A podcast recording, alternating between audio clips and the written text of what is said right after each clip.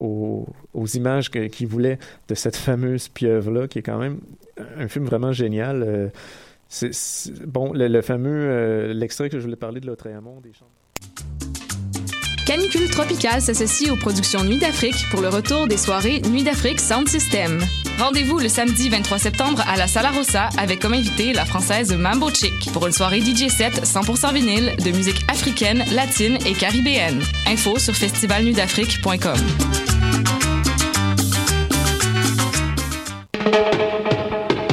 Les productions Nuit d'Afrique vous présentent le groupe Danakil, solide ambassadeur du reggae français, en concert le vendredi 29 septembre au Théâtre Fairmount pour la sortie de son nouvel album. Bien en vente sur théâtrefairmount.com. J'ai toujours su qu'il fallait te suivre, toute façon nos destins étaient liés. L'équipe de Dream Events vous invite à la toute première édition de Fashion Attitude, un défilé de mode multiculturel haut en couleurs. Tous les profits iront à la Société canadienne de la sclérose en plaques. C'est un rendez-vous samedi le 23 septembre à 17h au Centre des loisirs communautaires La Jeunesse. Venez nous aider à vaincre la sclérose en plaques. Les billets sont en vente au coût de 20 en pré-vente. Ils sont disponibles à l'École du show business de Montréal. Ensemble, allions la mode à la cause. Vendredi et samedi, le bar Le Record vous convie à ses soirées DJ présentées en collaboration avec choc.ca. Venez vibrer au son des années 40 à 70. Soul, funk, rock and roll, yéyé, go-go et bien plus. Le tout joué exclusivement sur vinyle. Pour l'occasion, la peine de bière est à 5,75. Ouvert tous les jours, le bar Le Record est situé au 76 22 rue Saint-Hubert, à deux pas du métro Jean Talon. Visitez notre page Facebook pour vous tenir informé de nos différents événements et promotions.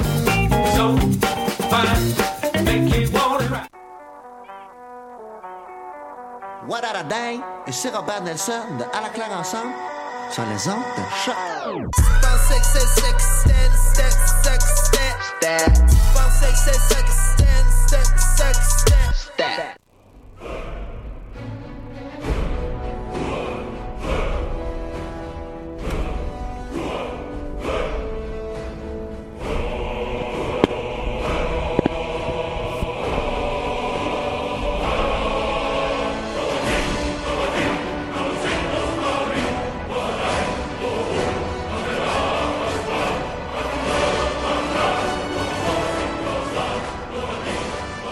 Vous écoutez les choses qui n'intéressent peut-être que nous. Mon nom est Alexandre Duchamp et je suis entouré de notre équipe d'héros habituels. J'ai nommé David Charbonneau et Mathieu Aligné. Salut les gars. Salut, ça va? Ça va très bien, Mathieu. Ça va, ça va super bien. Écoutez, les gars, samedi dernier, euh, je suis allé voir le quatrième spectacle euh, de Louis-José Hood, Préfère Novembre. Euh, j'aime beaucoup personnellement Louis-José Hood. Et, c'est son, son troisième spectacle que je vais voir. il était en particulièrement grande forme samedi dernier, euh, même si euh, son spectacle Les Heures Verticales reste encore euh, mon show préféré là, de, de, de Louis-José Hood. C'est son troisième, ça? C'est son quatrième. Mais le, c'est ton préféré, c'est son troisième? c'est son troisième, exactement, exactement, exactement. et là, ça m'a amené à me poser la question, c'est qui votre comique, alors là, prenez ça au sens large, mm-hmm. c'est qui votre comique préféré? Mathieu. Euh, écoute, comique préféré, je, je te dirais que je suis quand même un grand, grand fan de Louis C.K. Euh, notamment, ses spéciaux Netflix sont très, très bons. Le dernier qui est sorti cet été est particulièrement bon. Ah, euh, l'été, où en fait l'over passé, c'est sorti en dernière année en tout cas. Les 20 premières minutes, c'est, euh, c'est il frappe avec un, ben, marteau dans, il, dans, prend, dans il prend des sujets hyper, hyper difficiles. Il, il, parle d'avortement, il parle d'identité mm. sexuelle, mm-hmm, il mm-hmm. parle de sujets super tough, puis il en fait quelque chose dans lequel on peut rire. Puis là, il rit du fait qu'on rit de choses qui sont on devrait pas rire. C'est, c'est vraiment super bien fait, très très bon. Euh, fait que Louis C.K. en général, je l'aime beaucoup. Je l'ai même suivi dans ses séries télé. Euh, je sais qu'il a sorti de quoi il y a récemment qui s'appelle euh, Arras and Pete. Arras and. J'ai pas écouté ça encore, mais c'est, euh, c'est très fort. Ouais. Et sinon, j'ai beaucoup aimé sa série de FX qui s'appelait Louis. Euh, c'était très bon, c'était super absurde, mais il y avait quoi de super intéressant. Tu sais, c'était genre de série sans prétention qui se foutait un peu des personnages dans la série en quelque part parce que le personnage de sa femme, je pense, était joué par trois actrices différentes, dont une qui était noire, puis ses enfants sont blancs. Ça, tu sais, ça avait, ça a aucune importance pour lui. L'important, c'est plus le- les interactions entre les personnages. Fait que je trouvais ça super bon. Puis si je vois du côté québécois, je dois dire qu'il y a un jeune qui s'appelle euh, euh, Simon Gouache que je trouve quand Mais même très il drôle. faisait la première partie du show Ouais. de Louis-José Hood. Ouais. Ouais, c'est ça. Je le trouve très drôle. Je pense qu'il y a, il y a, il y a un instinct de delivery puis de, de manière d'apporter ses jokes qui est vraiment, vraiment spot on. Il est, il est capable de, de très, très bien livrer la marchandise. Ça, je trouve ça super intéressant. Il il y a quelques vidéos, si vous le connaissez pas, sur, euh, sur YouTube. Non, j'en ai même pas entendu parler. en Ouais, Ouais, Simon Gouache, là, il moi, fait partie de la nouvelle génération. Il est sorti de l'école de l'humour peut-être il y a 3-4 ans. Je suis ça. généralement très sévère envers les premières parties. Je sais pas pourquoi. Ouais. là, je, je, vais- je écoute, je suis sûr que je vais vous surprendre, mais je suis un peu bête euh, euh, assis sur mon siège. Puis, euh, ouais, c'est Toi, ça. bête. Je suis pas prédisposé à rire. Fait que, tu sais, je, je- Imagine ce humoriste se mettre à lancer des olives dessus. mais euh, euh, je te dirais qu'il il, il réussit à frapper euh, quand même adéquatement puis à bien à bien puncher. Puis je, fait que je suis d'accord avec toi. Moi, je te dirais j'ai j'ai un bout où est-ce que j'ai accroché, c'est il a fait euh, moi j'appelle ça là, c'est comme une, une pop fly là, un, un, hum- un humoriste québécois qui fait un, un bout sur euh, les euh, Québécois dans le sud. Moi, je suis désolé, mais tu étais en train d'aller dans le matériel facile, pas pire. Là, tu sais, Ouais, là. ouais, ouais. Euh, en tant qu'à y être, fais-moi donc parler des chiens puis des chats. Là. Yeah. Ouais, mais en même temps, euh, une joke facile, ça peut être une bonne joke. Ouais, mais c'est- le problème, moi, avec le. le- écoute, Dépendant de j'en- comment il J'en parlais avec Mathieu. Mon problème avec la, la- n'importe quoi qui a rapport avec les Québécois. Tu peux me compter ton voyage dans le Sud, là, mais n'importe quoi là, qui est les Québécois en général dans le Sud. Falardeau l'a fait. Puis il l'a fait là, d'une manière où est-ce que peu importe qui est-ce que tu vas me dire. Avec son film faire 15 février. oui, exactement. Avec Elvis Gratton, toute évidence. Peu importe ce que tu vas me faire, ça va être une réinterprétation d'Elvis Gratton. Fait que c'est plate à dire, mais je l'ai- j'ai déjà vu. C'est comme si tu vu euh, Jerry Seinfeld, puis euh, cinq secondes après, tu t'en vas euh, voir euh, une game d'impro euh, au cégep de Marie-Victorin. sais, ça, ça- je suis désolé, mais ça, ça fera pas le job. là. Toi, David? Ben moi en fait, euh, j'aurais tendance à dire que mon humoriste préféré ou du moins comique ou quoi que ce soit, ça serait euh, Bruno Blanchette en Ah fait. ouais, ouais. Euh, on s'entend là, Bruno Blanchette, ben je pense que ça l'a marqué un peu avec vous autres aussi, euh, juste avec la fin du monde est à 7 heures. Euh, il a marqué énormément mon imaginaire lorsque j'étais plus jeune. Puis euh, en plus, faut pas oublier N'ajustez pas votre sécheuse qui était selon moi une des meilleures séries drôles qui existait au monde Ouais. et ça me fait tellement de la peine quand ça s'est arrêté. Ah, J'étais au ah, secondaire, ah. puis je me souviens que sous l'heure du midi au secondaire, euh, moi et mes chums, on refaisait le retour d'absolument toutes les gags qu'il y avait eu, un peu comme on faisait dans notre podcast avec Game of Thrones, mais là c'était les jokes de Bruno Blanchette. Et ça m'arrive fréquemment que je réécoute des extraits sur YouTube euh, de N'ajustez pas votre sécheuse. Euh, avec son périple à travers le monde, j'ai pas tout vu ce qui a été fait par exemple, mais il y a une émission de cuisine à travers le monde, il y a une, une avan- euh, je pense que aventures. il y, a, il y a un restaurant en, En, Thaïlande, si je me trompe ça? pas, en fait, qui fait de la poutine. Ouais. Euh, D'ailleurs, fun fact, euh, ma blonde rencontré quand elle était en Thaïlande, justement. Mais euh, sinon, je pense que les aventures euh, de Monsieur Bruno, qui est un Ouais. peu le, le- le même concept que les articles qu'il écrivait dans la presse, en fait, euh, pour parler ouais. de ses aventures. Euh, j'aime j'aime un peu le, le côté enfantin, en fait, de, de Bruno Blanchette, qui restait un grand enfant, puis qui est encore émerveillé par pas mal tout. Ouais. Mhm, Puis, euh, puis évidemment, son côté absurde, là, je pense que ça paraît quand vous me parlez que j'aime beaucoup Bruno Blanchette. mais mais euh, euh, Marc Labrèche aurait fait ça dans deux émissions que c'est euh, euh, justement euh, euh, ouais, on dit- Le grand blond aux choses sournois. non mais son dernier La- show euh, les 60 60 heures, euh, 3 3600 secondes d'extase Ouais, je les ai ouais, ouais. manqués, ces shows-là, malheureusement. moi il m'a fait découvrer André Sauvé dans Oui. Ah, il est malade. Euh, les chroniques d'André Sauvé. Incroyable. Euh, écoute, en, en, en, tu sais, là, en, en pleurs et de rire. Ouais, ouais. Euh, Quand il faisait le Grand Blanc avec le show sournois, euh, Martin Matt et sa euh, chronique économique, euh, c'était là. Ah, euh, ça, j'ai jamais, dans, dans le euh, j'ai stock, jamais vu. Dans le stock le Ouais, plus hilarant. Paul euh, Ouais. faisait Nostradamus. euh, Nostradamus. euh, il, y a, il y a énormément de bons bits. Récemment, euh, il a fait, euh, dans le cadre là, du spectacle du 50e anniversaire de la Maison des Arts des Jardins de Drummondville. Alors, il a fait une vidéo avec sa fille. euh, c'est sa fille, là, en gros, là, qui, qui est plus la, la vedette de cette, Ouais, de ouais, cette ouais. vidéo-là. là. Léane Labrèche-Diard, avec Michael Gouin, puis il y a Marc Labrèche là-dedans. Et c'est une parodie de l'émission Les Chefs. Là. Écoute, ça fait... bon. hein. Ça fait deux semaines que j'ai cette vidéo-là, puis les jokes dans la tête, Mhm. tellement que ça m'a fait rire. là. Ma blonde est, est plus capable de m'endurer parce que je me prenais en maison en faisant aspirant chef. Euh, mais Mais allez voir ça si vous l'avez pas vu. C'est vraiment un très Ah très bon sketch. Ouais, il nous Ouais. montré avant l'émission, Ouais, c'est ouais. drôle. Écoute, euh, je vais essayer d'écœurer David pour qu'il le mette sur notre page euh, web au courant de la semaine. Comme toutes les autres choses que je suis supposé de mettre depuis Ouais. des mois. depuis des mois, exactement. Est-ce qu'on passe en musique, les gars, avant de commencer nos chroniques? Ben écoute, juste euh, parler vite des chroniques qu'on va faire. Je vais Ouais. vous faire. Je, on- aujourd'hui, je vais vous faire mon top 6 euh, des choses qu'un créateur de personnages dans un jeu vidéo devrait avoir. Alors là, c'est un sujet qui me tient vraiment à cœur. Euh, David va vous parler du euh, très bon jeu euh, de société Lords of Waterdeep et Mathieu va nous parler du mode survie de Fallout 4 et des trucs pour rester en vie. Mais avant toute chose, on commence en avec un peu de musique avec Nicky Lane et Muddy Water.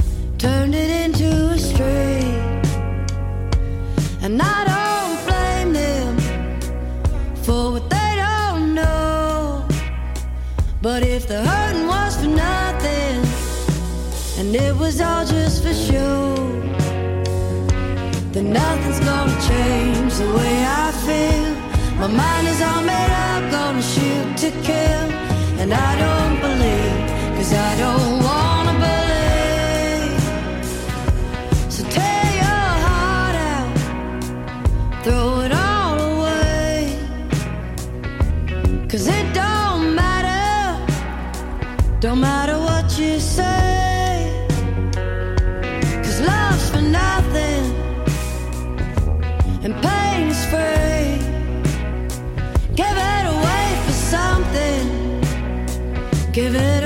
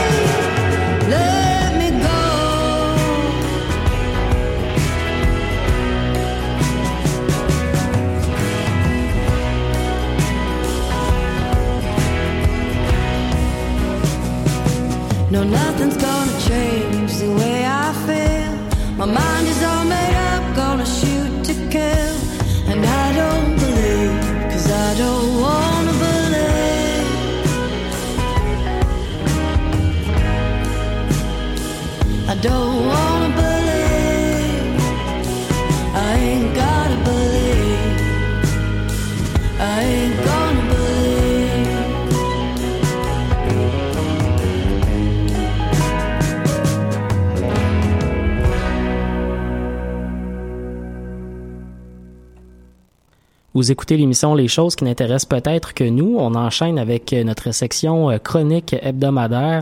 On commence avec euh, un sujet qui passionne Alexandre Ducharme dans tous ses jeux vidéo euh, et, et qui nous touche quand même pas mal toutes les gamers, je pense en quelque part, le processus de création de personnages. Ouais, euh, je vais vous faire mon top 6 des choses qu'un bon créateur de personnage euh, va faire de toute évidence. C'est pas une manière de faire des, des, des règles ou de hiérarchiser, mais c'est plus d'engager une conversation sur quelque chose qui prend de plus en plus de place quand on joue à des jeux vidéo, puis de plus en plus d'importance. Euh, à la fin de, la, de notre dernière émission, euh, la semaine dernière, je me suis acheté le jeu sur PC Divinity Original Sins Sin, excusez, singulier, euh, 2. Et, et je dois vous avouer que j'ai eu quand même pas mal de plaisir avec ce jeu-là la semaine dernière. Mais ce qui m'est arrivé, euh, c'est ce qui m'arrive trop fréq- fréquemment avec les jeux vidéo modernes, c'est-à-dire que j'ai passé environ 10 heures dans le créateur de personnages avant de vraiment commencer à jouer. As-tu commencé à jouer? Et, et là, euh, j'imagine euh, certains de nos auditeurs rire en se disant ça a pris du charme, quel bout en train. Il exagère toujours. De plus, euh, je suis passablement impressionné par le fait qu'il n'y a aucun che- cheveu blanc à son âge. Et à ces téléspectateurs-là, je leur répondrai que premièrement, je suis une merveille de la génétique moderne. Et deuxièmement, euh, je n'exagère pas le moindrement du monde. Euh, ceci étant dit. J'ai déjà été témoin de toi qui passe énormément d'heures dans la création de personnages. Ah ouais, Puis non, c'est assez légendaire. C'est ça. Fait que j'ai passé au moins, au moins, c'est ça, 6, 7 heures. J'ai joué, mais vraiment, vraiment, vraiment pas assez comparativement au temps euh, que j'ai passé dans le créateur de personnages. Tout ça pour réaliser en pensant que dans ce créateur-là, il y a une fonction qui est inutile. Alors, on dit, choisissez-vous une classe, et finalement, tu réalises que ça n'a absolument aucune importance, la classe que tu t'es pris. Euh, T'as passé combien de temps de choisir une ah, classe? puis écoute, là, tu sais, à se poser des questions existentielles, c'est la classe, là. Puis, fuck all, là, tu peux rechanger tes, Ah ouais. tu peux prendre les habilités que tu désires, puis c'est juste un guide au début. Euh, je passe un temps interminable devant un créateur de personnages. Euh, pourquoi? Parce que je fignole chacun des détails, je délibère chacun des choix, euh, je me pose des questions interminables sur chacune des possibilités. Euh, dans un jeu euh, médiéval fantastique, ça va être, j'ai envie de passer mon temps à me battre de près ou de Ouais, loin, ouais. ou ce genre de choses-là? Euh, puis tu sais que les choix que tu vas faire, parce que jusqu'à un certain point, ça te barre. Hein? Tu, Mhm. tu vas faire un choix, puis tu pourras pas, après ça, euh, faire l'inverse du choix que tu as fait. Ouais. Euh, ça va influencer environ le restant de ton, ton, ton, de ton, de ton temps que tu vas jouer. Ouais. Donc, ça va influencer 30-40 heures là, que tu vas Mais, jouer. ben d'ailleurs, c'est ça que j'allais dire. Si je me trompe pas, c'est dans Star Wars The Old Republic que t'avais fait un personnage, puis au bout de 20 heures, tu l'as Mais flashé parce que t'aimais pas sa face. J'ai recommencé des parties dans lesquelles j'ai investi 30 heures juste parce que j'aimais pas euh, les cheveux ouais. euh, du bonhomme, la cicatrice. Je faisais ah finalement ce personnage-là dans ma tête devrait jouer un autre classe Ouais. parce que j'étais un peu mon gars dedans. Puis il y a une partie dans ça, euh, c'est parce que j'étais un joueur de Donjons et Dragons jusqu'à un certain point. Euh, puis euh, j'aime que mon personnage sur sa feuille, il a l'air pratiquement parfait avant que je commence à jouer ma première partie avec. Ouais, ouais, Tu sais, il y a- ouais. il il y a ce côté-là. Euh, je vais vous donner un exemple. Moi, je suis incapable de jouer à WoW parce que les personnages masculins ont des mains de gorille. Tu sais, C'est, c'est le genre de détail, moi, que euh, ils vont m'empêcher à jouer ou à, du moins à profiter pleinement euh, d'un jeu vidéo. Euh, toujours est-il que euh, mon top 6 des choses que doit avoir un, un créateur euh, de personnages, euh, comme je dis, c'est pas exhaustif, euh, mais euh, c'est, euh, selon moi, là, des choses de base, minimalement. Alors, numéro un, le- mon numéro un, il est contre-intuitif. Le créateur de personnage ne devrait pas avoir un choix de voix. Et je m'explique. Ouais. Parce que dans la majorité des jeux où est-ce qu'on va t'offrir un choix de voix, ça va vouloir dire que ton personnage, ce sera pas le protagoniste principal de l'histoire. Parce que rarement, on va, exemple, on donne 12 choix de voix pour ton bonhomme. Ouais. Rarement, on va donner un rôle parlant à 12 acteurs dans le Ouais, jeu vidéo. Vous me suivez? Ça coûterait énormément Donc, généralement, quand on donne un choix de voix, ça veut dire que tu vas être pris à subir euh, les autres personnages qui vont prendre les décisions, qui vont faire les choses intéressantes, qui vont faire avancer l'histoire. Puis toi, ton gars, c'est plus comme un gars qui fait euh, des... euh, euh, qui, qui torche pour le reste du monde. Je vais mettre un bémol sur ce que tu dis, par exemple, parce que, bon, j'ai pas encore essayé le, le, le 2 de Divinity Original Sin, mais dans le 1, tu choisis la voix de tes personnages, puis tu vas quand même entendre tes Non, personnages parler. et là encore, là, comme je dis, c'est pas définitif. là. Euh, Saints Row euh, 2, Saints Row 3, t'as trois voix de personnages que tu, peux- tu peux choisir. D'ailleurs, c'est une voix british, un accent cassé russe, Mhm. slave, puis un accent américain classique, euh, homme et femme, et ton personnage va parler avec ces trois voix-là. C'est vraiment un full voice au complet. C'est juste, ils ont mis l'effort nécessaire. Euh, je te dirais que Divinity, dans le créateur de personnages, dans le dernier jeu, Divinity 2, a un problème. Euh, Puis c'est, euh, tu peux faire tout le personnage que tu veux ou jouer les personnages préfets. Quand je dis préfets, c'est que leur sexe et leur race est barré. Tu es Ouais, obligé ouais. de jouer un gars euh, squelette, on va dire. Ouais, un gars mort-vivant, OK? Euh, et, mais tu peux, tu peux faire les deux. Ceci étant dit, il y en a un que l'expérience est à peu près quatre fois plus plaisante. C'est-à-dire les personnages préfets sont beaucoup plus agréables à jouer parce qu'il y a une histoire qui est imbriquée dans, dans, le, dans le jeu. Fait que Tu comprends, je veux dire, il y a- il y a- ça crée, généralement, il y a tout le temps une faille quand on te permet de choisir la voix de ton personnage. Fait que C'est contre-intuitif ce que je dis, mais quand on a un jeu où est-ce qu'on choisit pas, il y a plus de chances que ça soit nous les héros de l'histoire. Un des, un des jeux, moi, qui m'a fait le plus sacré là-dedans, c'est Guild Wars 2. Où est-ce qu'à un moment donné, tu réalises que c'est le reste du monde alentour de toi qui sont les héros de l'histoire, puis t'es juste le gars qui leur donne un, goût- un coup de main, genre. Ouais, ouais. Eux, c'est comme la grande compagnie de patentes cossins. Puis là, toi, tu... Ah, T'es là. C'est ça, t'es là. tu sais. Destiny 2 a ça. Euh, Destiny 2, tout le monde là, sont en train, là, vous allez voir, là, tout- le commentaire général de Destiny 2, c'est ah, comparé au 1, l'histoire est tellement meilleure, talalala. Ton personnage dit fuck all. ok? Il y a trois héros qui sont super bien joués par des très bons acteurs de voix, mais qui, eux, prennent l'entièreté des décisions. Eux font l'entièreté des choix. Eux, ils ont l'entièreté de, de- des moments héroïques, des décisions stratégiques, des réflexions. Toi, t'es pris dans un protagoniste principal avec un dude, avec un robot à côté d'un boule flottante robotisée qui parle à ta place, puis toi, tu dis rien. T'as vraiment l'impression de toujours subir l'action. Puis moi, pour moi, c'est un très gros négatif dans la majorité des jeux. Or, c'est la raison pour laquelle je dis, dans un créateur de personnage, Quand tu on vois ça, c'est un- si, on- si un tu veux bémol. choisir à voix, t'as généralement, tu vas être pris avec un protagoniste semi-silencieux. La raison pour laquelle tu choisis à voix, ça va être pour deux, trois cris par rapport que tu vas jamais remarquer, genre. Euh, fait que ça, c'est mon, c'est mon premier point. Non, mais c'est vrai, là, tu sais. Oui, oui, non, mais parce que l'a tout fait, là. de- Tu sélectionnes Ouais, la voix, puis là, t'entends. Ah! Ah! Hum! Tu sais, c'est- that. C'est ça, genre, là. Ouais. Puis tu sais, ah, ok, je m'en fous. tu sais. Numéro 2. Que les hommes aient pas. J'en ai parlé, hein. Que les hommes aient pas l'air de gorille. Ouais. Puis que les femmes aient pas l'air de bimbo. Ouais. Hein? C'est assez basique quand même. Ouais. La majorité des jeux où il y a un créateur de personnage, on n'offrira on n'offrira pas la possibilité de modifier le corps du bonhomme. Puis personnellement, je suis pas capable de jouer un dude qui a des mains plus grandes que sa face. Hein? Ou qui a les bras qui descendent jusqu'aux genoux. C'est- C'est c'est- c'est plate à dire, mais moi, je suis pas capable de faire ça. Puis généralement, euh, tu sais, je veux dire, il commence à être que les concepteurs de jeux vidéo réalisent que des là, ça vient dans d'autres modèles que des double D. Euh, finalement, euh, je veux jouer un gars gros. Pas large, Ah ouais. gros. Ouais. Sais, ça, ça serait le fun. sais? Euh, Il y a des jeux qui font un job formidable dans la capacité que le joueur a de modifier le corps de leur bonhomme. Deux des créateurs de personnages les mieux faits, là, quant à moi, là, ça va être EVE Online et Black Desert.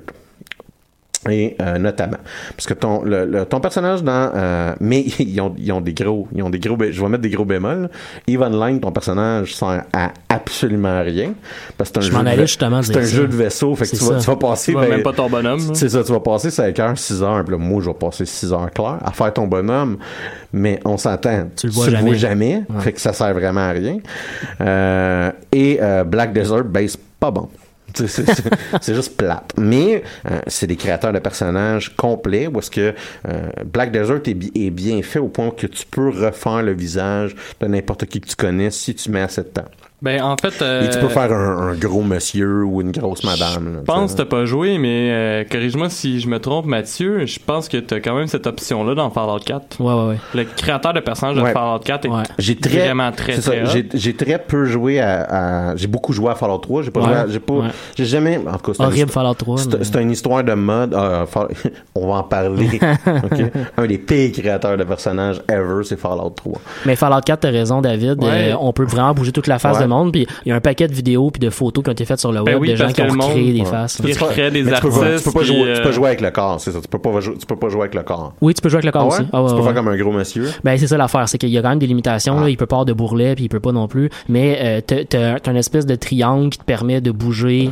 Euh, Est-ce que mettons ton personnage féminin il va être plus costaud, vraiment musclé, ça se peut, ou vraiment vraiment mince? Il y a une ce système de, de triangle-là qui est en gros gras, slim, musclé. Ouais. Euh, T'as ça aussi dans Ouais. Saints Row. là. Saints Row, je, je vais en parler. Hein. C'est un, le jeu est très over the top, Ouais. mais côté création de personnages, il comprend de quoi. Ouais. Il se met jamais dans le chemin de qu'est-ce que le joueur veut faire. Puis si t'as envie de faire quelque chose qui serait Il donne la possibilité. totalement fou, ben lui il s'en fout. Il, euh, puis euh, no- notamment euh, le jeu se préoccupe pas de ça Mm-hmm. euh, dans, dans compter son histoire. Fait qu'il va, il y a absolument aucun changement que tu joues un personnage féminin ou masculin dans le jeu. là, Puis on s'entend là, dans la catégorie jeu puéril, là, Saints Row, euh, il y a peut-être South Park qui bat ça. Euh, numéro 3, les barbes. Et là, euh, Oui. Ben, moi, j'ai. j'ai- Moi, j'ai le meilleur exemple par rapport aux barbes, en fait. euh, puis je- J'en ai déjà parlé dans le passé, mais moi, ça me gossait énormément dans Final Fantasy euh, 14 que les gars aient juste des petites moustaches ou des petites barbes molles. Alors que je voulais... En fait, c'est ça qui me fait jouer un personnage féminin. C'est que j'avais l'impression d'avoir deux faces pour mon gars. Alors que les filles, j'avais l'impression de pouvoir vraiment donner un personnage qui avait de l'air de ce que je voulais qu'il ait de l'air. Exactement. Euh, des, ce que je veux dans un jeu, c'est juste des barbes qui ont de l'allure. Des barbes qui ont pas l'air d'un ajout de dernière minute cheap au jeu. là. Tu sais, là, qu'on a fait ça en 5 secondes, que tu vois vraiment, là, on dit, il y a plusieurs jeux que la barbe, on dirait que c'est une, c'est une prothèse de théâtre. là, là. Euh, Star Wars, euh, Night of the Old Repu- euh, Star Wars The Old Republic, les barbes. C'est un sont- collant que t'as dans ta face. Ah ouais, non, sont légendairement mal faites. Ceci étant dit, ils sont mal faites, mais ça peut te créer. Moi, dans ce jeu-là, j'ai eu des des des, des des bugs par rapport à me créer des personnages parce que je voulais avoir un chevalier de l'air qui avait une barbe. J'ai trouvé pas belle, mais j'en voulais une pareille. Puis il y a un des euh, une des races que t'as qui a, qui a pas qui a comme les yeux euh, aveugles. Là, je me souviens plus c'est quelle. Ouais. Ben, peu importe c'est quelle race, euh, cette race-là f- peut pas avoir de barbe. Ouais. Puis pour moi, Ouais. c'était complètement absurde. Ça que m'a tellement Ouais. gossé là. Ouais. c'est- Ouais. Ouais. Non, mais tu vois, sur c'est c'est le genre d'affaires aussi que j'aime pas dans un, dans un, dans un créateur de personnage. Quand on donne une limite qui fait aucun sens. Ouais, pour le ça. joueur, pour le programmeur, ça en fait sûrement plein. Ouais, ouais. Mais pour le joueur, ça fait absolument aucun sens. Euh, bon, mon, mon, mon, pour ceux que ça va intéresser, le, le jeu The Division d'Ubisoft, euh, dont l'action se déroule dans la ville de New York après une attaque virale Ouais. lors du Thanksgiving, possède un créateur de personnage avec les meilleures barbes et textures capillaires Ah que je connaisse. Ça n'a aucun sens. Euh, non seulement ce jeu-là possède des bonnes barbes, euh, mais pour des gars qui sont pognés dans un scénario post-apocalyptique, c'est comme important d'avoir sa barbe, Ouais, ouais. tu sais, sa barbe Ouais. dégueu de, de, de survivant, tu sais, là. Euh, fait que euh, euh, ils réussissent des choses que plusieurs jeux vidéo m'ont fréquemment échoué. Puis ce que je veux dire par là, c'est les textures de cheveux, les textures de barbe pour les personnes afro-américaines, euh, puis pour les personnes asiatiques. Ouais. Que c'est pas, puis le réalisme est vraiment très bien fait. Le créateur du personnage de ce jeu-là est un peu limité, mais pour ça, c'est très, très, très satisfaisant de tu peux jouer, si on me passe l'expression, ton bonhomme dégueu post-apocalyptique qui, qui l'a qui l'a dur puis qui l'a raide. Euh, Je sais pas si je vais te scooper en parlant de barbe, mais il y avait pas. Si je parle de cheveux, je te scoupe dessus. non, vas-y, vas-y. Ok, non, non, mais en fait, c'est. euh, je me sais plus c'est quoi le jeu. C'est toi qui me disais qu'il y avait un jeu que t'avais été fasciné, mais ça date d'une couple d'années. C'est la première fois que tu voyais des cheveux bouger. Ah oui, non, mais c'est classique. le- Parce que les cheveux restent tout le temps statiques dans la- les la- jeux. Moi, j'appelle ça la palette. Fait que tu joues, ça- c'est c'est quelque chose qu'on va voir souvent dans un personnage féminin. Tu joues un personnage à- féminin à cheveux longs. Ouais. Là, il y a comme une grosse palette qui bouge pas, euh, genre de cheveux. Euh, Puis ouais, c'est ça. c'est euh, je redonnais Black Desert. Black Desert a ça de très génial. Ouais. C'est-à-dire tous les cheveux bougent là, tu sais. Euh, le seul petit problème que tu vas avoir, c'est tu sais, il y a environ 1 million à 2 millions de cheveux probablement. En tout cas, il y en a une batch de cheveux sur une tête humaine. là. Clairement, il y a pas ce nombre-là, c'est le personnage. Fait que les cheveux ont l'air un peu fins. Il y y y a comme un peut-être pas nécessairement le volume auquel on s'attendrait, mais c'est ça, c'est des jeux avec, avec des fi- là, euh, encore là, les programmeurs pourraient me reprendre, mais avec qui ont une physique distincte, que chaque Ouais, ouais, mouvement ouais. est indépendant par rapport à ça. Euh, numéro 4 les outils appropriés quand je crée mon personnage. Ouais. Euh, ce que je veux dire, c'est que je me fous narrativement que tu aies envie de me faire sentir mon immersion. Euh, je veux faire mon bonhomme, ça compte patience. Euh, Puis là, c'est l'exemple de Fallout 3. Ah ouais. Fallout 3 qui te donne une petite fenêtre dans un écran, dans le jeu, pour être tu à peine capable de voir ta face. Genre. Ah ouais. Là, tu sais, qu'est-ce qui se passe, là? Puis là, t'essaies de tourner ta tête, puis t'es pas capable, t'es pogné statique. Non seulement ça, mais, puis ça, c'est une des pires choses, c'est l'éclairage Et merdique. l'éclairage du créateur de personnage n'est pas l'équivalent de l'éclairage du jeu. Fait que là, tu fais ton bonhomme, puis là, tu payes sur Hunter, t'as fini, puis là, tu réalises qu'il est mis à peau verte. Ouais. Parce que, vu que c'est pas le même éclairage que l'éclairage du jeu, les couleurs sortent pas pareil, les cheveux que t'as mis un effort, euh, certains, genre, ils sortent tout dégueu. Fait que tout le temps que t'as mis à faire le bonhomme parfait, il ressort, il est dégueu, t'es obligé de le recommencer. J'ai quand même fait beaucoup de personnages à Fallout 3, puis ça m'est jamais arrivé d'avoir un personnage à la peau verte. Euh, essaye de faire pas un blanc. C'est ça l'affaire. Mais ça. m'est arrivé souvent, moi aussi. Ça, ça m'est arrivé souvent, ça, moi aussi, d'avoir... euh, les premières fois que j'ai joué à Fallout 3, j'avais un ordi qui était un peu euh, euh, bas résolution, j'avais de mauvaises Ouais. cartes graphiques, etc. Fait que ça aidait pas non plus, mais combiné avec ça, avec ce mauvais fait- créateur de personnage-là, je voyais... mon- sur mon ordi, quand je créais un personnage, je voyais déjà pas de différence entre afro-américain, caucasien, puis latino, Ouais. tu sais, alors qu'il est supposé avoir un, un dégradé de couleur de peau quand exactement, même. tu sais. Exactement. Puis là, c'est un thème plus général, là, mais Bethesda, puis pas jouer un blanc, là, il y a une couple de problèmes. Euh, mais bon, euh, le- fait que non seulement ça, mais un créateur personnage parce que tu peux pas tourner le bonhomme puis voir l'arrière de ses cheveux, par exemple. Ouais. Donne-moi, c'est pas grand chose que je te dis là. Donne-moi les outils nécessaires Ouais. pour que je puisse bien travailler. Euh, la petite fenêtre de marde, là. Moi, c'est une- Non, non, c'est un quart d'écran où est-ce que tu vois ta face. Tu fais, ouais, tu sais, je m'en fous, là. Je comprends, là. Ah non, mais c'est pour- c'est à cause que c'est une machine, là, dans Non, le non, jeu. là. C'était pas, je m'en fous, là. Je suis en train de travailler, là, présentement. Pour le gamer en arrière de boy. l'ordinateur, pour le gamer en arrière de l'ordinateur, ça a l'air d'être de la paresse de programmeur. tu sais. Ah, ben, en tout cas, ça a l'air de la paresse tout court, là. C'est ça, là. Euh, numéro Ils se 5. sont d'ailleurs euh, repris dans Fallout 4 parce que là, Ouais. c'est que ton personnage sort de la douche, il se regarde dans le miroir. Ah, bah, tu vois, je. Ouais, tu vois vraiment je- bien, J'y ai, pen- pensé que checker Fallout 4 juste pour. euh, juste en faisant ma chronique, mais tu sais, j'ai pas, j'ai pas eu le temps. Slash, je voulais jouer plus à Destiny. Euh, choisir des éléments euh, du passé de ton. Numéro 5. Choisir des éléments du passé de ton personnage, euh, puis que celui-ci a un impact dans l'histoire ou les choix que j'ai fait dans le jeu précédent, là, si, Ouais. si on parle d'une suite, là, influence qui est en train de se produire. Moi, je trouve ça intéressant de dire bon ben, j'ai envie de que mon bonhomme c'est un fermier. Peux-tu me donner un petit spécial de ah, il a commencé sa vie comme fermier ou il a commencé sa vie comme barbare ou il a commencé sa vie ex- tu sais, x y z. Je trouve que ça c'est une manière de rajouter. On a un créateur de personnage de qualité quand que le joueur peut se sentir un peu en contrôle de l'identité puis du passé de son bonhomme.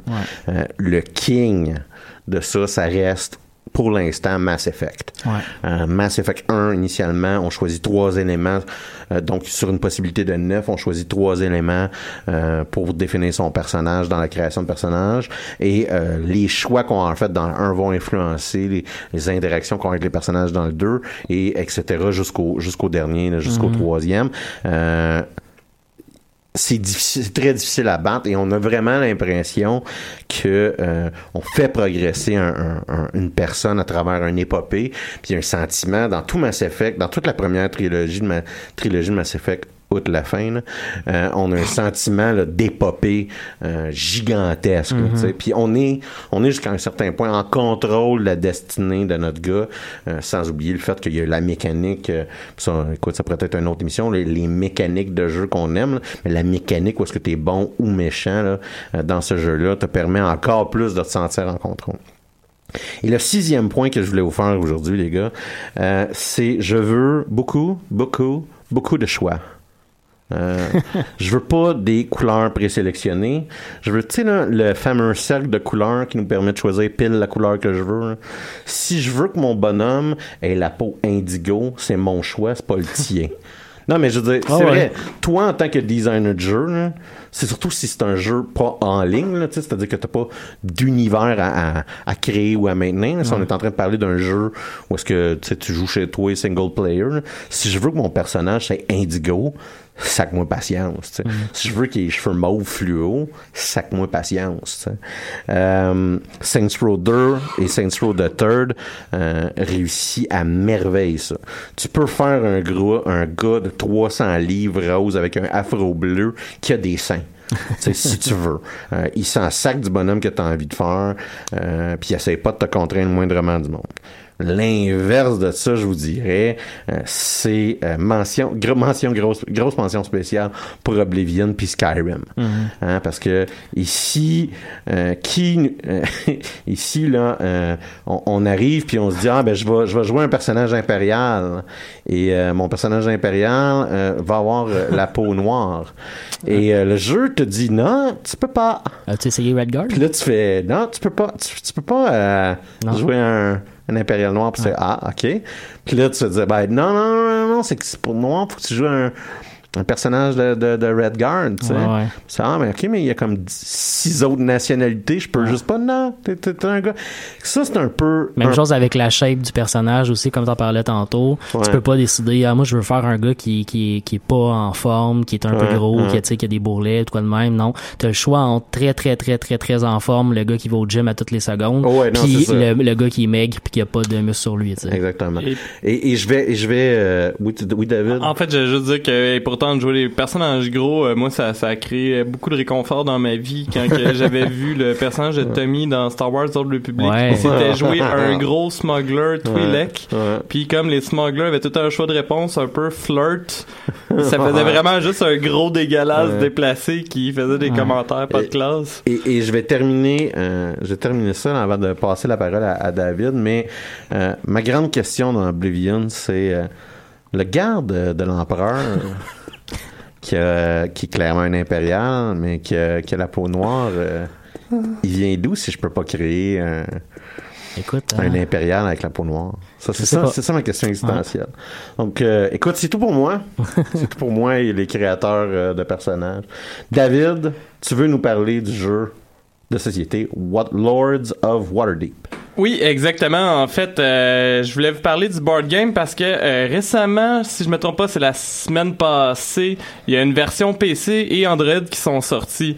Euh, pour ceux qui, euh, qui savaient peut-être, là, il y avait juste euh, la version iPhone en fait, et moi j'attends avec impatience depuis à peu près deux ans une version que je vais pouvoir jouer sur mon téléphone ou sur mon ordinateur parce qu'il s'agit d'un de mes jeux préférés, soit euh, comme tu l'as dit, Lord of the Waterdeep.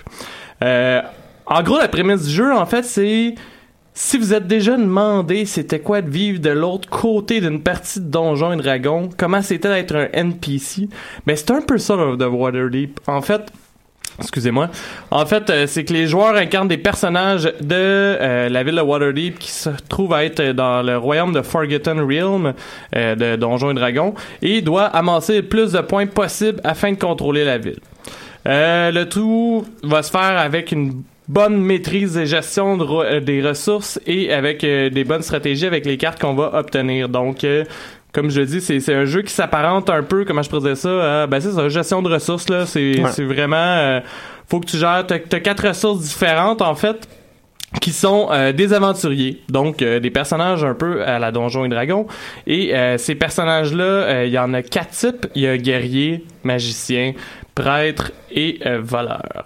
Donc, pour faire des points dans le, dans le jeu, il va falloir récupérer des quêtes. Et euh, d'où le pourquoi tantôt je disais que c'est un peu comme être un NPC euh, dans, dans Donjons et Dragons, c'est que les quêtes, euh, pour les accomplir, il va falloir que tu aies un certain nombre de d'aventuriers pour pouvoir les compléter. Donc, par exemple, il va y avoir euh, des, des, des quêtes de type religieuse. Ça va te prendre, mettons, je sais pas moi, trois trois prêtres puis Ouais. euh, quatre guerriers pour pouvoir clairer la lich qu'il y a dans ton entrée de cour. Ou- Non, mais ça, à base, t'es le gars dans l'auberge qui la c'est ça, qui donne qui a les besoin d'aide. Ouais. Sauf que c'est ça, ton objectif c'est de contrôler la ville, donc t'engages des aventuriers ça. pour pouvoir euh, pour pouvoir te faire une plus grande renommée pour toi. Euh, donc ben c'est ça en fait. Chacun des personnages qu'il y a aussi euh, la, la particularité c'est que pour faire des points, chacun des personnages va posséder une façon secrète euh, de, de, de faire plus de points. Donc, par exemple, un personnage, ça peut être euh, de, de faire le plus possible de quêtes religieuses, le plus possible de quêtes guerrières, etc. Et ça, les autres joueurs le savent pas. Donc, tantôt, quand je parlais d'une partie stratégie, c'est... T'essaies de t'arranger pour pas que les autres joueurs savent à peu près ce que tu fais. Sinon, ben, ça va être beaucoup plus facile de, de, de bloquer euh, tout ce que tout ce que t'as l'intention de faire. ouais. Exactement.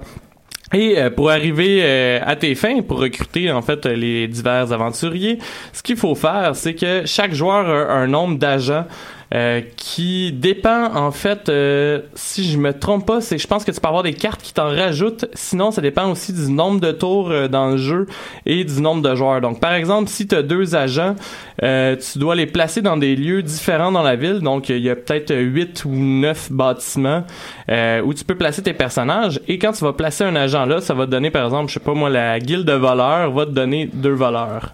Tu peux amener ça dans le marché, ça va te donner quatre pièces d'or parce que certaines quêtes nécessitent également de l'or. Et euh, il y a une autre place que c'est le port de Waterdeep qui va te permettre de jouer, par exemple, des cartes pour attaquer d'autres personnages, etc. Ouais. Et tu peux également euh, devenir propriétaire de tes propres bâtiments. Donc, quand tu es propriétaire de tes, bo- de tes propres bâtiments, pardon, euh, ce que ça va faire, c'est que ça rajoute des lieux dans le jeu. Donc, euh, des lieux qui vont être plus intéressants. Donc, par exemple, tantôt, je disais guilde de voleurs, j'aurais dit, mettons, la taverne malfamée.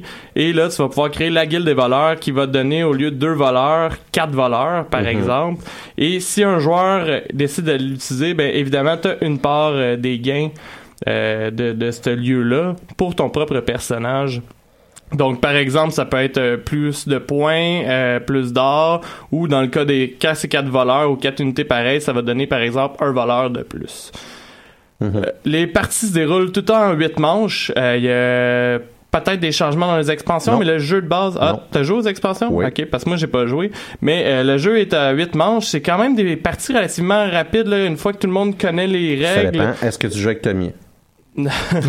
si tu joues avec Tommy, la partie va être excessivement J'ai longue. j'ai jamais joué. Allô, Tammy? J'ai rarement autant eu envie, en- envie d'arracher le bras de quelqu'un puis de le battre avec. mais mais ça ça euh, écoute je vais faire une aparté là-dessus Euh, Tommy c'est quand même la personne que dans une game de Access Analyze il jouait l'Allemagne il marchait sur euh, Washington et il shakeait en plaçant ses pions parce qu'il était pas sûr de son move donc euh, je ne pense pas que c'est drôle parce que au début de la première saison on s'acharnait sur Louis Philippe là, je pense qu'on est rendu sur Tommy Écoute, ça fait une couple d'épisodes qu'on en le personnage parle, de la euh, saison, ouais. Mais moi, Ouais, moi je suis ouais. genre, juste ce jeu-là, là, le, le move d'avant, je sais c'est quoi que je fais ce ouais, ouais. Je sais où est-ce qu'ils sont mes gars. Fait que c'est en way, en way. Ben, en fait- tu sais. Puis en fait, euh, ça c'est une des problématiques. Puis c'est là encore que ça, la stratégie est, est à développer parce que, euh, comme tu dis, moi aussi je suis comme ça quand je joue au jeu. là. C'est que j'essaie de voir tous les moves d'avance. Le problème c'est que puis je l'ai pas précisé tantôt. Chaque lieu peut contenir un seul agent en Ouais. même temps. Fait que faut que tu contrôles aussi. Il y a une façon de contrôler qui va commencer le tour. Ouais. Il faut que tu contrôles ça. Sinon, ça se peut que toute ta, ta, ta stratégie chie Ben, c'est parce qu'une personne s'est mis avant toi. Le premier joueur, il y a une très grosse importance. Il y a, il y a beaucoup d'avantages à, à l'être, euh, justement. Euh, mais mais tu sais, c'est pas... euh, si, le premier joueur, c'est le gars qui est euh, avant toi dans l'ordre, euh, ben, ça te donne une aussi bonne position jusqu'à un certain point. C'est juste que si t'es le dernier à jouer, ben, ça se peut, c'est ça, que tu te retrouves puis que tous les lieux où est-ce que tu veux aller sont barrés ou que euh, tu sais pas capable de, tu voulais bâtir, tu seras pas capable de bâtir, tu voulais euh, des prêtres, il y a déjà quelqu'un qui est en train de prendre des prêtres. En effet. Fait qu'en fait, comme tu dis, c'est que c'est mieux de, de jouer un peu le jeu comme une partie d'échecs, puis de faire tes moves, euh, mettons, tout le temps une coupe de tours avant pour être prête à toute éventualité, puis être capable d'accomplir euh, les quêtes que tu as à faire ou d'aller chercher les bâtiments et l'or que tu as besoin. Mhm. Fait que, euh, en fait, moi, je vous parlais de ça, entre autres. Je sais pas si j'ai oublié vite, vite sa prémisse du jeu, là. Selon toi, non. Mais en fait, c'est ça. Ce que je voulais vous dire aussi, c'est que j'ai essayé la version euh, PC. Et euh, la version PC, je pense que ça pouvait valoir la peine d'en parler un petit peu. Euh, tout simplement parce que la version PC est quand même assez agréable pour les fans, même s'il y a quelques côtés euh, désagréables pour les nouveaux joueurs de la série. Ah ouais? Et là, je m'explique. L'interface est pas particulièrement idéale. Euh, je passais mon temps à bouger. Je sais pas si vous allez comprendre euh, ce que j'essaie de dire, mais faire comme une espèce de drag and drop sur Ouais. le plateau du jeu. Parce que quand il y a trop de bâtiments construits par les joueurs, ils rentrent pas tous dans l'écran. Mais t'as pas une manière de dézoomer ou peu importe, faut vraiment que tu scrolls Ok, ok. en les tenant toutes les cartes de bâtiments pour pouvoir les voir. Euh, ça peut arriver qu'on oublie euh, de cliquer sur le bouton à la fin de notre tour, puis même si t'as plus rien à faire, le, le tour ça finit pas automatiquement, fait que tout le monde va attendre après toi. Euh, le mode multijoueur aussi est un peu problématique selon moi parce que euh, contrairement au jeu par exemple euh, de Société Talisman qui a été repris à l'ordinateur, on peut pas jouer contre des joueurs qui ont toutes les expansions. Et là je m'explique dans Talisman si par exemple Alexandre, tu voudrais jouer avec moi ou Mathieu et que euh, moi j'ai comme je suis un fan fini, j'ai toutes les expansions du jeu et vous vous avez juste le jeu de base. Ça, c'est le seul être humain qui a joué dans un tournoi de talisman étalé sur... Un tournoi mondial, excuse-moi. étalé sur plusieurs semaines. Euh, 8 ou 9 semaines, Ouais. si je me trompe pas. Et d'ailleurs, euh, le tournoi a comme été abandonné parce que euh, dans la finale complète, ils se sont rendus compte que les joueurs trichaient. Si Oh, j'ai bien Dieu. compris. Euh, et ça, c'est dernièrement, là, parce que les joueurs avaient jamais de temps pour se rencontrer pour faire la finale. Et euh, ils ont décidé de tout simplement annuler le tournoi. Là, j'attends avec impatience l'inscription pour le prochain. Ouais, tu fais pas. Il y, a- il y a mille que, écoute, ça serait une autre chronique complète, mais il y a mille que, pourquoi tu, pourquoi tu triches à talisman, Carlis? ben, ben de base, puis moi, je, ah, je vais, je vais, rester- je vais finir là- là-dessus, là, la, la, la partie, là, mais moi, je me souviens, par exemple, euh, qu'il y avait euh, un gars qui se fâchait parce qu'il était en train de perdre, et bon, j'étais un peu en état d'ébriété puisque je streamais euh, mes games de talisman, Yeah. et que le gars a vraiment pas pris que je dise, tu devrais juste te prendre une bière, moi, je suis chaud, puis que j'ai gagné. C'était quand même...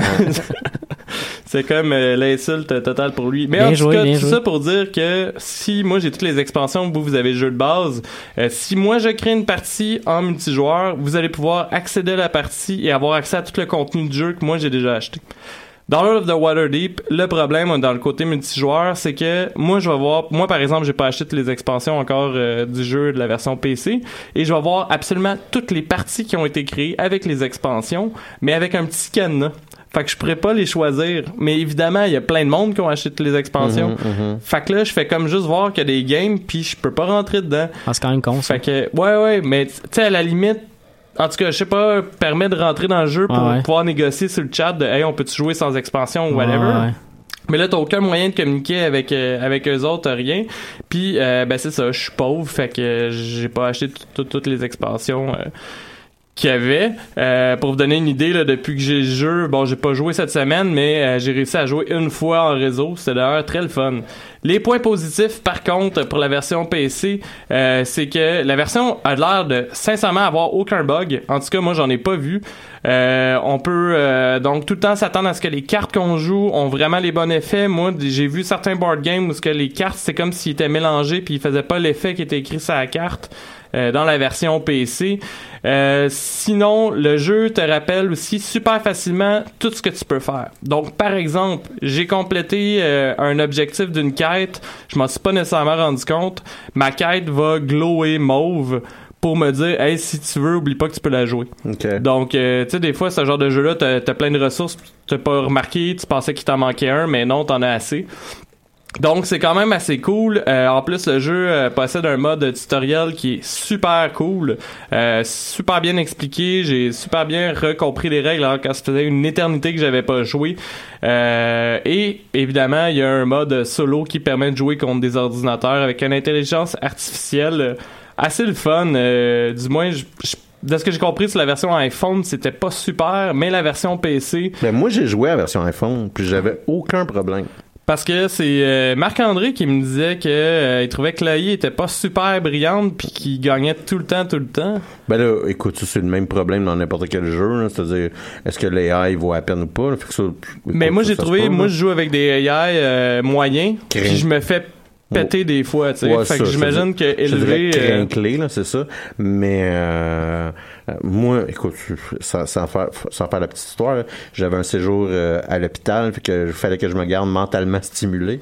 Euh, puis je m'étais acheté justement, parce que ça coûte quand même assez cher sur, euh, sur iPhone. là. Euh, C'est peu près- combien pour le fun? Je me souviens plus, mais tu sais, peut-être euh, 5-8 piastres, là, c'est ça le feeling Ok, que j'ai. ok, là. je pensais que c'était plus euh, dans ma tête. là, Non, non, mais- non, quand même pas si payé que ça. euh, Et par rapport à des jeux de téléphone. Ouais, non, mais ouais, non, c'est ça, euh, Ben, 8 piastres minimalement, minimalement, je me, je on me demande pas à toutes les 15 secondes d'acheter des maudits cristaux, là. euh, bon. Ou des trucs pour tes Pokémon. Ouais, c'est ça, exactement. Mais euh, ceci dit, là, j'avais eu du plaisir. C'était l'interface était satisfaisante. Puis minimalement, c'était très fidèle au Oui, jeu. oui, ben c'est ça, je dis là. ça là-dessus, il n'y a pas de problème. Ouais. Euh, le jeu est disponible sur Steam pour euh, 16,99 et pour ceux qui voudraient l'avoir en version physique, c'est euh, 59,99. Euh, c'est un bon. Je vous dirais que pour la version physique, c'est un excellent achat. Pour la version Steam, euh, arrangez-vous pour avoir du monde que vous connaissez pour jouer avec parce que, comme je vous dis, j'ai extrêmement rushé à trouver une partie multijoueur. Mathieu, si je me trompe pas, tu voulais nous parler, tu voulais nous donner tes conseils en fait euh, par rapport à Fallout 4 sur comment survivre dans un monde apocalyptique? Effectivement, euh, c'est un peu l'introduction de la du dernier épisode qui m'a inspiré la chronique.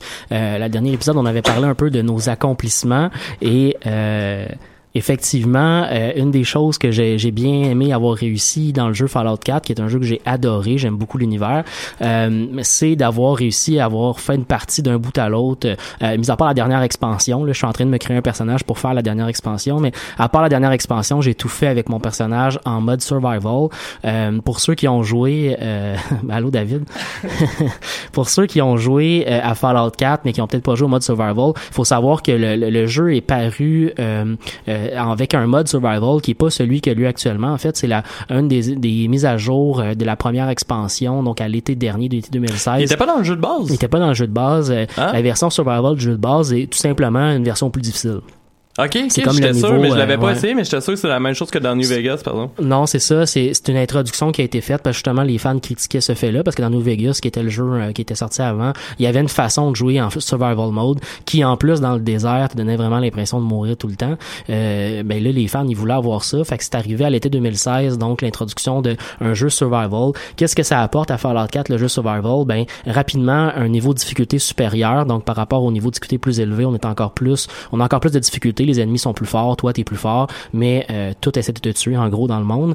Euh, tu peux pas euh, euh, revenir en arrière si tu veux plus jouer au mode survival. C'est-à-dire que si tu es en survival mode, puis là que tu changes le niveau de difficulté, tu peux plus revenir au survival après. C'est vraiment, fait que quand t'embarques là-dedans, prépare-toi à ce que si t'en sors, tu deviens en quelque part en easy, puis t'es plus dans le mode difficile. T'as plus d'autosave, donc normalement dans ok, fait que Fallout, c'est l'équivalent d'un Iron Mode, finalement. Exactement. Tu sais, tu rentres dans un building, tu sors d'un building. Normalement, dans, les, dans ces jeux-là, un peu comme dans Skyrim, t'as un autosave qui était fait. Ça existe plus dans ce jeu-là. Euh, et tu peux plus faire de sauvegarde manuelle non plus.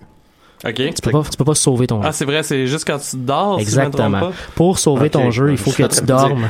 non, c'est ça, genre, écoute, faut que tu laisses ton jeu allumé tout le long. Il y a des défis qui existent sur YouTube d'ailleurs de joueurs, de joueurs qui ont une seule vie puis qui se donnent à essayer d'aller le plus loin possible avec une seule vie. Euh, ceci étant dit, non, il y a une possibilité de sauvegarder. Il faut sauvegarder en dormant. Donc pour dormir dans Fallout, il y a trois types de lits en quelque sorte. Là, il y a des sacs de couchage, des matelas par terre ou des vrais lits qui existent. Quand on dort dans un lit, que ce soit une heure ou une nuit complète, ben on a sauvegardé notre jeu, en gros. Euh, ensuite de ça, les munitions, on en a parlé un petit peu la semaine passée, mais les munitions maintenant ont un poids. Et non seulement les munitions ont un poids, mais ton personnage euh, de base a une moins grande capacité de poids euh, sur lui. Donc je pense Que que, dans la version que originale. dans la version originale, ben, Ok. c'est- en fait que dans les autres niveaux de Il est difficulté. capable de, transpor- de transporter 350 livres de stock. euh, Exactement. Mon personnage de base qui, qui existait dans le jeu au tout début, qui est au niveau de difficulté le plus élevé, mais qui est pas en survival, a, a à peu près 3000 munitions de tous les types de munitions. Parce qu'une fois que tu as fait le jeu d'un bout à l'autre, t'en ramasses en maudit de la munition. Euh, Ouais. Ceci étant dit, tu peux plus faire ça. là. C'est impossible parce que euh, 1000, 1000 munitions de n'importe quelle pièce va te remplir au complet. Mais je trouve ça intéressant parce que ça te permet en quelque sorte de faire quelque chose que moi du moins je fais presque jamais, soit Spécialisé. spécialiser un peu en Exactement. mêlée ou quoi que ce soit. Là. Exactement, c'est un des conseils que je vais amener un peu après. Euh, Ah, ensuite bon de ça, il y a, y a plus de il y a plus de fast travel, euh, donc tu peux pas aller euh, d'un bout à l'autre de la map euh, comme avant. Je vais expliquer tantôt comment on peut euh, passer à travers le fait que maintenant il faut courir partout d'un Mhm. bout à l'autre de la map. Là. Euh, ensuite de ça, bon, les ennemis, je l'ai dit un peu plus tantôt, mais les ennemis sont plus forts tout simplement dans le jeu, donc ils peuvent vraiment te tuer en une seule shot. Euh, tout dépendant c'est quel type d'arme ils ont bien entendu là, mais euh, préparez-vous à ce que les armes vraiment tough. Là, si quelqu'un te lance un missile pas loin, t'es sûr que t'es mort. Si tu marches sur une mine, t'es mort, t'es sûr aussi. Fait que tu sens vraiment que t'as l'impression d'avoir une immersion d'un monde très très très réel. là. Le monde Ok. veut te tuer. là. Tout l'univers de Fallout te tue tout le temps. C'est pas mal ça la règle de base du, du mode survival. L'univers Euh, te l'histoire d'une vie. Ensuite de ça, euh, le, le mode survival apporte aussi une- un, un- un effet de l'environnement sur toi. C'est-à-dire que ton personnage euh, va être fatigué, ton personnage doit donc dormir, ton personnage doit manger et doit boire de l'eau. À chaque fois Tu que se lave. Ben tu peux tomber malade, puis si jamais tu dors dans un lit qui est sale, tu tombes malade aussi. Ah, Fait qu'il y a, écoute. ça, il y a cet élément-là. Faut pas que tu te laves, mais t'as comme cet élément-là qui existe. C'est un, un des risques de dormir dans un lit qui est sale. Euh, donc, il faut, il faut prendre en considération. Je sais pas si t'as déjà eu des punaises de lit, là. mais oui, en effet. C'est ça, c'est ça. Euh, donc, je vais y aller un peu avec comment euh, j'ai survécu à ce mode-là, puis comment je peux vous donner des idées pour pour en faire un, parce que moi qui est un joueur qui aime beaucoup beaucoup l'immersion dans mes jeux, ce mode-là m'a donné une complète à Fallout 4. Donc, même si vous êtes, si vous êtes un, gamer qui a à peu près pas joué à aucun jeu, je vous conseille pas d'arriver directement là-dedans. Mais si vous êtes relativement à l'aise dans des jeux vidéo, allez-y, ça vaut vraiment la peine. Première des choses, création de personnages. Euh, je vous dirais qu'il y a quatre éléments importants dans la création de personnages au départ. Il faut mettre beaucoup de points dans l'agilité. Euh, la raison pour Comme ça, ça, c'est, Fallout. c'est Fallout, mais il- en fait, c'est plus Fallout 4. Fallout 4, là, tu peux mettre tous tes points dans la force puis dans l'endurance, puis avoir un personnage de mêlée extrêmement fort dans Fallout 4. Ah. Mais dans le mode survival, à cause de l'importance d'être en sneak et à cause de l'importance de ton VATS comme système de combat, Ouais. ça vaut vraiment la peine d'investir beaucoup dans ton agilité. Euh, la lock aussi devient vraiment important. Dans le jeu de base, quand t'es pas en mode difficulté très élevé, tu peux te dire, Ouais. ah, j'ai pas besoin de tant de lock que ça. Mais là, la lock, là, c'est hyper important. Ensuite de ça, l'intelligence qui permet de monter de niveau un peu plus rapidement. Puis la perception aussi qui Ben, permet de voir ben, des ennemis. euh, là encore là, j'ai pas joué à Fallout 4, fait que ça prendra, je me trompe. L'intelligence, c'est pas aussi de ça dépend de la, c'est pas Les aussi de ça compétences? que dépend les stats. À chaque level, t'as des boosts de stats. C'est plus comme ça que ça fonctionne maintenant. Il y a le tableau de pour monter le level à Fallout 4. Dans le fond, c'est que tu as un méga tableau, puis en fonction du nombre de points que tu as dans les stats de base. Donc, par exemple, j'ai trois points en force, ben tu vas avoir accès à trois perks dans lesquels tu peux investir. Mais après ça, tu peux investir dans tes perks de base. C'est pour ça que je dis, moi, c'est c'est les perks de création que je vous donne en ce moment. ouais. Investis beaucoup dans l'agilité au début, mais après ça, si tu veux mettre des par, Mhm. par exemple la force, plus que ta force est élevée, plus tu vas avoir de la capacité d'avoir du poids sur toi. Fait qu'à un moment donné, ça stock. Devient important d'investir un petit peu dans ta force. Puis après ça, à un moment donné, ben, l'endurance, c'est juste important parce que tu as besoin de points de vie. Là. Fait que, euh, il faut investir dans ces points-là à un moment donné dans ton Mon développement classique personnel. Fallout, moi, ça serait tout le temps de faire un gars féti- euh, chétif. Excusez. Ouais. non- Je pensais que dire un gars- fétichiste. Et non un gars fétichiste, exactement. un gars chétif, euh, intelligent, euh, qui a de faire des backflips, tu sais. Ouais, ouais, ouais. Mais ça, ça, ça pourrait fonctionner, je pense, en survival. Il y a, il y a plein de façons d'en en faire un personnage aussi. Là. Essayer des choses, mais euh, l'agilité puis la lock, important en mode survival. Euh, deuxième chose, en règle générale, il faut jouer de manière extrêmement intelligente. Moi, de la manière que j'approche mon, mon, mon, mon déplacement de personnage, mais ce que je veux dire par là, c'est que si vous vous mettez à courir avec une arme en disant je vais tuer tout le monde, tu meurs. Tu meurs, c'est sûr, si tu fais ça. Euh, moi, je, je me promène, là, puis je suis tout le temps en train de peser sur le bouton de mon clavier qui me permet d'activer mon VATS. Le VATS, c'est le système de jeu qui permet de cibler un ennemi puis de ralentir le temps pour attaquer directement des ennemis. La raison pour ça, c'est que ton VATS agit un peu comme des, euh, des, des lunettes de, de, de vision Ouais, pour parce voir que plus loin. tu vois si tes ennemis sont là ou Exactement. non. Dès que tu as un ennemi qui est pas loin, même Ah, si toi tu bah le ouais. vois pas, ton VATS va l'activer. Ben, ça faisait ça dans, dans Fallout 3 aussi. Si Absolument, je me trompe pas, je absolument. jouais de cette façon-là aussi. C'est. Un classique, mais c'est c'est vraiment essentiel dans le mode Ben, survival. dirais, le VAT, c'est le fun juste pour le plaisir du headshot, là. Exactement. Il existe en- ensuite la, la question. L'importance du sneak. Je vais en parler tantôt justement de ces conseils-là par ailleurs, mais le sneak hyper important aussi, entre autres parce que ça t'indique qu'est-ce qui se passe avec tes ennemis autour de toi. Euh, tu sais, tu te fais attaquer, tu te rends pas compte qu'il y, avait quelqu'un pas loin de toi, Mm-hmm. tu te mets à courir. En te crissant en sneak, là, ça te permet de, en te cachant, de voir si que tu l'ennemi. passes la, la majorité du jeu accroupi. Ah, tout le temps. Ah. Tout le temps parce que c'est comme ça. Ben, d'un, c'est un, bonus. Quand- déjà essayé de marcher 4-5 heures accroupi? Écoute, je t'en, hey, c'est immersif ce jeu-là. Ben oui, non, c'est- Euh, non mais tu vois, c'est, Oui, là, oui, oui, c'est là moi, que je vais faire. J'aime, j'aime, moi, j'adore ça, ce genre, ce genre de mode-là, pis ce genre d'idée-là. Mais ça t'amène à avoir des comportements Ah ouais, ouais, qui sont tellement sociopathe, déphasés. Ah ouais. Mon gars, mon gars serait, je, je sais pas, écoute, euh, c'est pas comme si je, je le pratiquais, ce muscle-là, là. mais tu sais, là, le, le, le muscle qui te permet d'être accroupi, là, eux autres, là, tu sais, là, ils sont, ils sont comme rendus euh, gros, gros, gros, gros. Ouais, là. ouais, ouais. Il y a juste des grosses jambes parce qu'ils squattent tout le temps. Ben, tu pourrais sûrement créer ton personnage pour qu'il ait l'air de ça. probablement, probablement. Deuxième conseil d'importance, il existe un système qui a été introduit dans Fallout 4 qui n'existait pas dans les Fallout d'avant, qui est les settlements. L'idée donc d'avoir euh, des, des espèces de petits villages que tu peux construire avec des habitants qui vont venir habiter avec toi, puis tu peux développer. Il n'y a pas Euh, un problème avec c'est- ça initialement avant, la, avant, avant qu'il ait Ben, patché? Ben moi en fait c'est ça qui m'a tué le jeu puis là je vais m'expliquer en fait c'est que euh, moi c'est c'est le genre de choses que j'ai adoré faire dans Fallout Ouais, 4. là. Je pense que j'ai sûrement plus d'heures de jeu en train d'essayer Ben, d'arranger euh, ma colonie que, Mhm. que tout. C'est juste que, puis toi, ça t'aurait fait sacré, là. Euh, le jeu est buggé, fait que, mettons que ton plancher est pas drette, ben tu peux pas mettre je sais pas si tu comprends ta clôture elle va pas suivre le plancher ta clôture elle va être comme à moitié dans les airs fait qu'il va y avoir un trou fait que là tu passes vraiment beaucoup d'heures à trouver l'emplacement où tu peux vraiment laisser ta barrière je sais pas si c'était ça le bug qu'il y avait eu Ça, a été réglé par Mais- des patchs, ça en bonne partie, mais sinon, il existe des modes aussi qui te permettent de- d'enlever toutes les limitations qu'il y a dans la construction des settlements. Mais c'est sûr que je vais pas rentrer nécessairement dans le détail Non, non, non, des, je sais, des, des là, problèmes de, construction là. arti- Non, non, non. Moi, moi, le, architecturale. le seul point je faisais, je pense que un compagnon, genre, qui te dit à toi 15 secondes qu'il Ouais. apprend avec un, sub- un Le- settlement. L'affaire avec les settlements, en fait, Ah c'est que oui. c'est relié avec les quêtes euh, des Minutemen, qui est une faction du jeu. Puis il y a un des compagnons qui est un peu le, le- le- ton espèce de numéro 2 dans les, dans les Minutemen. Puis à chaque, Red fois, Guard. à chaque fois que tu vas y parler, il va te donner une mission pour aller aider des settlements. Puis c'est un peu annoying à- en bout de ligne. là. C'est c'est- c'est ennuyant. C'est ça, ça, à un moment donné, t'es es complètement tanné de ça. Tu veux même plus t'approcher de ton settlement au cas où quelqu'un te parle. Euh, ceci étant dit, l'importance des settlements dans le mode survival, c'est que ça te fait une base d'opération. Euh, tu sais, Ok. quand je disais que tu peux pas te fast traveler, ça implique ça qu'il faut que tu joues intelligemment pour faire le plus de missions possible dans une même zone. Ouais. Si tu fais ça, avoir un endroit où tu vas avoir un lit qui va être confortable, euh, où sera tu vas pas avoir- sale. qui sera pas sale, où tu vas avoir de la nourriture en profusion, où tu vas avoir de l'eau aussi, où tu peux t'abreuver, de l'eau qui est pas irradiée, parce que l'entièreté de l'eau du jeu est des radiations. Ben ouais, ben- Trop de radiation, tu meurs. Euh, donc, euh, il faut penser à ça. Donc, l'avoir accès à ces ressources-là rapidement, facilement, mais un settlement, ça te fait ça. Fait que, je, moi, je vous dis à la base, vous faites ce que vous voulez avec vos settlements, vous avez, mais à la base, pour fonctionner dans le mode survival, t'es pas obligé de le développer. T'as juste besoin des trucs de Ouais, base ça, qui permettent de d'avoir un camp. C'est un point de Parce chute, c'est que ça. pour ceux qui en fait qui ont pas joué à Fallout 4, euh, si je me trompe pas, c'est que tu peux désigner un citoyen qui fait la caravane dans tous tes campements. Donc Ouais. Dès que c'est dans le coffre de un campement, tu as accès à tout ton équipement qui est peu importe où, Ouais. s'ils sont reliés par une caravane. Ça, c'est un perk que tu vas avoir à un moment donné. Ça prend de l'investissement dans le charisme. Ouais, dans le charisme, c'est vrai. Euh, puis le charisme sert pas à tant de choses que ça, à part d'avoir des, euh, des conversations qui fonctionnent. Là. Mais ceci étant dit, euh, ça vaut quand même la peine d'aller investir là-dedans parce qu'effectivement, en mode survival, si tu as accès aux ressources de tous tes settlements de partout, mais tu vas pouvoir plus facilement, mettons, modder tes armes puis les améliorer parce que tu n'auras pas besoin de courir après plein, plein, plein de matériel pour améliorer tes armes. par Y avait-tu, puis tu, tu m'arrêtes si, euh, si je me trompe, là, comme je dis, je- ma, ma maîtrise du jeu est, est- est pas très Stop. élevée. Là. mais mais euh, y, a- y a une manière où est-ce que tu peux faire transporter comme en avion, me semble, dans ce jeu-là. Je m'en viens tantôt. OK, c'est bon, c'est bon.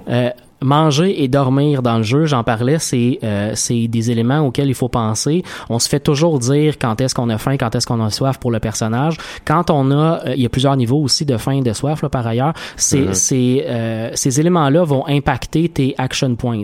Les action points, dans le fond, c'est les points d'action que tu as quand tu es en VATS. Donc je le disais, c'est important le VATS pour ton ton combat. Euh, fait que plus mettons t'as faim, plus t'as soif, plus t'as as envie de dormir, moins tu vas avoir de points Il dans le faut que VATS. tu de garder top shape Fait tout faut le que temps. tu le gardes top shape tout le temps. La nourriture, il y en a partout. Faut juste faire attention parce que la nourriture, la nourriture de base Irradiée. dans le jeu est irradiée. Fait qu'il faut la cuisiner pour en faire de la nourriture qui est pas Parce que irradiée. tout le monde sait que un petit peu de cuisine, ça enlève la radiation. Exactement, exactement. Euh, il existe également un magazine qu'on peut trouver parce qu'une des façons d'avoir des perks de plus dans le jeu, c'est de ramasser des magazines. Il y a une série de magazines dans le jeu qui s'appelle euh, Wasteland Survival qui donne des perks de plus dans la, tout simplement la vie de- du jeu de Fallout. Un de ces perks-là, c'est d'avoir deux fois plus de viande quand tu tues un animal. Fait que ce, ce, ce magazine-là, il est pratique extrêmement rapidement, puis on peut le trouver pas trop loin du début. Fait que je vous invite à aller le trouver pour euh, aller vous le chercher. Euh, ensuite de ça, euh, les légumes se cuisinent dans le settlement, comme je disais tantôt, donc il y a moyen d'avoir de la bouffe assez facilement. Il faut juste bien s'organiser, en gros. Euh, là, pour dormir, c'est- bon parce que t'es es rendu explorateur fermier. Exactement. Ça, c'est surtout que les settlements, quand t'es dans le jeu de base, ont l'air un peu de servir à rien à part faire de l'architecture, mais là ils servent à vraiment faire Ouais, survivre non, ton c'est c'est personnage. plus rien qu'une bébelle. Exactement. de- ben, comme moi, là, mettons Ex- que, eh, que j'aime faire, j'aime gosser, puis faire, ah, check mon bobo settlement. Pour tes besoins de sommeil, il existe trois différents types de matelas, comme je disais. Ces matelas-là sont, ces, ces matelas-là sont euh, euh, bloqués à un certain nombre d'heures de sommeil. Tu peux pas dormir plus que trois heures dans un sac de couchage, parce que tu dors mal dans un sac de couchage. Fait que quand tu dors dans un sac de couchage, ça te fait un, un save super facile. Si t'en trouves un un moment donné, puis t'es dans une mission qui est vraiment longue, t'es content, maudit, d'en trouver un sac de couchage, mais c'est pas ça qui fait Tu que tu vas donner. Euh, non, tu peux pas entraîner un, ça existe Ah. pas dans le jeu. Puis ça fait pas en sorte non plus que tu vas être moins fatigué. C'est juste ça va te faire un sauvegarde de Uh-huh. plus. Fait que pour vraiment dormir autant d'heures que tu veux, c'est vraiment un lit complet qui permet de dormir autant d'heures que tu veux. Avoir un matelas par terre, c'est un peu plus d'heures, c'est genre 5 heures, mais c'est pas non plus complet. Les déplacements. Il y a deux manières de faire en sorte que, à part la manière de jouer intelligente, là, c'est-à-dire de faire le plus de missions possible dans la même zone, après d'aller dans une autre zone, c'est-à-dire de, de vraiment les accumuler pour faire intelligemment un parcours qui fait que tu vas pas courir d'un bout à l'autre de la map. Euh, il y a deux façons de contourner ça. Il y a les vertibirds, donc les vaisseaux qui permettent, des espèces en gros, là, du futur dans Fallout, Ouais. euh, qui, qui permettent de te déplacer d'un bout à l'autre. C'est relié à une faction qui va apparaître un moment donné quand tu fais de la, la quête principale. Euh, puis t'as pas besoin de la faire énormément loin, là. T'as besoin de faire l'acte 1, puis après ça, t'as accès à ces vaisseaux-là. Fait que ça, c'est relativement utile parce que tout ce que t'as à faire, c'est euh, lancer une espèce de fusée avec de la fumée, puis il y a un avion qui arrive, puis tu peux te déplacer. Fait que jusqu'à un certain point, ça te donne un. Ça donne un, Un avantage. gros boost, là. Absolument. Ouais. La deuxième élément, c'est qu'il y a une seule façon de faire un fast travel une fois que tu as fait l'acte 2 de la, la- la mission principale. C'est qu'à un moment donné, tu découvres une faction qui s'appelle l'Institut. Euh, Puis l'Institut, euh, ça existe sous terre, donc tu peux pas y accéder ouais. autrement que de faire un fast travel.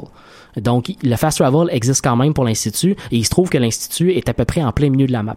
Fait que c'est quand même le fun à un moment donné dans ton fast jeu travel de pouvoir fast travel en plein ouais. milieu de la map puis d'aller fonctionner autour de ça. Il y a comme un tu sais. petit, une, petite- une- une petite triche que tu peux faire. Exactement. Ou en tout cas, une accommodation qui fait en sorte que t'as Ouais. pas besoin de courir d'un bout à l'autre de la map non C'est plus. pas une triche, c'est dans le jeu original. L'autre affaire aussi, c'est qu'il y a un perk qui s'appelle, euh, qui, qui permet en fait de te déplacer dans l'eau et de pas te prendre de radiation. Fait que ça, ça te permet aussi de contourner des, des grands déplacements qu'à la place de traverser une ville complète où il y a plein d'ennemis, tu vas juste mettre dans, dans l'eau puis genre nager d'un bout à l'autre. Exactement. Ça peut être très très utile, notamment la deuxième expansion qui s'appelle Fire Harbor, qui est une île en gros là. Mm-hmm. Mais te déplacer en, en nageant autour de l'île, c'est hyper hyper utile. Euh, les armes. Euh, je disais jouer de manière intelligente. On peut pas avoir beaucoup de munitions à Fallout, à Fallout euh, Survival Mode. Donc, les armes automatiques, c'est vraiment pas recommandé. Les armes semi-automatiques, hyper utiles. Puis, comme je suis en sneak mode presque tout le temps, les armes semi-automatiques avec des bons scopes ou avec des, une, une Des façon, silencieux. avec des silencieux aussi en bonne partie. Ceci étant dit, faites attention, les armes modées au maximum sont plus lourdes. Ouais. Fait que tu peux pas non plus avoir 8 Ok, armes ouais. modées au maximum. Hmm. Faut prendre ça en Non, faut que, considération. tu, faut que tu. Puis probablement aussi, faut que tu développes ton habileté avec le couteau, là, pas la machette. Là. Ça peut être utile. Ceci étant dit, euh, moi, avec les pistolets puis avec euh, les, les guns euh, semi-automatiques, ça fonctionnait très, très, très Ok, bien. J'avais même pas d'a- d'armes euh, Ben oui, parce qu'il en peut, il peut, il peut backstabber du monde avec son gun en stealth. C'est vrai. Ceci étant dit, les explosifs, les explosifs sont hyper, hyper, hyper utiles dans, le jeu, dans ce jeu-là. Un explosif bien placé va tuer un paquet d'ennemis. Ça va être parce que t'es, Ouais. Toi-même, t'es plus fort. Fait que quand je disais que moi, piler sur une mine va faire que mon personnage va mourir, Eux, ben, puis sur l'en- une mine aussi, même chose. mourir, ouais. Fait qu'une grenade bien placée va tuer tous tes ennemis. Euh, des hordes de, de ghouls qui sont des espèces de zombies du Ouais. jeu. Tu lances un cocktail molotov, ça tue tout le monde. C'est vraiment bien, bien utile. Euh, ceci étant dit, faites attention parce que je suis mort énormément souvent en pitchant des cocktails molotov dans un endroit fermé ou dans un endroit où il y avait un petit corridor puis ça te revole d'en face. Ouais, ben, ben, ouais, non, ouais, c'est pas une bonne idée. Les armures, votre priorité numéro un, c'est d'aller le plus loin possible dans la quête du Railroad. C'est une faction dans le fond du jeu qui te permet, quand tu fais quelques quêtes avec eux, de développer une habilité qui s'appelle Ballistic Weave et qui fait en gros une amélioration de tes, am- de tes- armures de base. Donc tu te portes des vêtements qui améliorent tes statistiques, mais qui a pas de protection parce que c'est juste un vêtement. Mais quand tu fais cette, cette quête-là, tu as accès à la possibilité d'améliorer tes vêtements puis d'avoir vraiment plus de protection. Fait que la priorité numéro un, ben, Fait que ça rajoute pas de poids, mais ça rajoute de la protection. Exactement. Euh, deuxième chose, une power armor, c'est très utile d'en avoir une, mais pour du survival mode, pas plus qu'une. Tu perds pas ton temps à avoir plein de power armor et trouver ça super le fun de les C'est collectionner. pas toi qui avais une collection, hein? Dans mon jeu où je suis pas en, en survival mode, j'en ai genre une cinquantaine. Euh, ça t'en prend un, upgrader au maximum parce qu'il y a certaines zones du jeu où une power armor Ouais. est vraiment vraiment utile. T'as un Death Claw, faut que t'aies Ouais. un Power Armor. Parce que pour plusieurs raisons. La première raison, c'est que ton Power Armor, quand tu le portes, tes vêtements qui ont des bonnes statistiques s'appliquent pas parce que c'est ton Power Armor qui s'applique. OK. Fait que tu perds un peu des stats de base que tu t'es construit quand t'embarques dans ton Power Armor. Par contre, il y, a des- il y a une zone du jeu qui s'appelle The Glowing Sea qui est juste de la radiation à 1000%. Ouais, ben. Euh, te promener en- dans cet endroit-là, ça te prend ta Power Armor. L'autre affaire, c'est que pour Power, ta Power Armor, pour qu'elle fonctionne, ça prend des euh, Fusion Core. Ouais. Tes Fusion Core prennent 4 points de, de poids. Euh, c'est super C'est lourd. quand même rare, là, si je me trompe pas. C'est relativement rare, c'est super lourd, puis euh, ça se vide relativement rapidement. Si ton, si tu cours en power armor, là, ça se vide hyper rapidement. Fait qu'il faut, faut, faut garder ça en tête. Euh, maladie, comment survivre aux maladies? Il y a, euh, il y a deux façons, en gros. Les agrumes. il y a deux façons de euh, guérir une maladie. Comme je disais tantôt, on peut dormir sur un lit sale puis tomber malade. On peut se faire attaquer par un animal aussi, puis si on est trop proche, on peut tomber malade aussi. Euh, donc, il faut faire attention avec ça parce qu'il y a certaines maladies qui sont juste passives. Par exemple, tu vas juste être moins résistant, 20% de moins de points de résistance. C'est pas le fun, mais c'est relativement passif. T'as une autre maladie qui est genre t'es infecté, fait que tu prends des points de dommage carrément. Fait qu'il faut que tu te guérisses. Faut toujours avoir sur soi des antibiotiques. C'est une des, euh, une dans le fond des, des, des drogues qui existent dans le jeu. Tu peux prendre ça puis tu seras plus malade. Par contre, point important à prendre en considération, toutes, toutes, toutes les, euh, les drogues qui existent dans le jeu que tu peux prendre puis qui vont booster tes statistiques vont avoir un effet. Clairement. C'est-à-dire que euh, prendre, mettons, du Radaway qui t'enlève ta radiation va te rendre plus fatigué, va te rendre euh, assoiffé, va te, va te rendre, va te- va te- tu vas avoir faim. Fait que, tu ça affecte toutes tes statistiques, mais il y a certaines situations où c'est inévitable d'utiliser tout ça. Euh, ensuite de ça, un médecin, euh, le problème, c'est qu'il y en a juste dans les villes ou dans les regroupements où il y a bien du monde, mais une fois qu'on se rapproche de Diamond City puis qu'on se crée un settlement pas loin de Diamond City, c'est pas mal en plein milieu de la map, là, fait que c'est un peu inévitable de se faire une base importante à cet endroit-là. Euh, à Diamond City, il y en a un, fait que des fois, ça vaut la peine d'attendre un peu puis d'aller au médecin pour se faire soigner, puis il y a pas de problème après ça. Le level up des perks, moi je vous conseille vraiment, au moins dans les 20-25 premiers niveaux, de prioriser les perks qui vont être actifs sur votre combat. C'est-à-dire que d'aller dans les perks, par exemple, qui vont améliorer tes, tes armes, euh, dans les perks qui vont améliorer les explosifs, euh, peut-être améliorer ton snake pour rendre tes attaques en snake plus fortes, parce que c'est vraiment eux qui vont faire une différence dans le début du jeu. Si tu investis, par exemple, dans les points qui vont te donner plus de, euh, de, de, de capsules pour avoir plus d'argent dans le jeu ou, euh, ou plus de matériel que tu vas trouver en général, c'est utile peut-être en fin game quand tu vas avoir besoin d'améliorer tes, euh, tes, tes, tes armures ou tes armes. Mais en début de jeu, là, investis vraiment, vraiment dans ce qui vaut la peine. Chaque point va valoir la peine au début parce Ouais, que tu ben. vas mourir tout le temps dans les cinq premiers levels. Les magazines, il y en a un peu partout dans le jeu, puis c'est une autre façon d'aller chercher des perks puis de t'améliorer. Il faut vraiment faire attention quand on, quand on rentre dans un building, il y a presque tout un magazine dans chacun des buildings.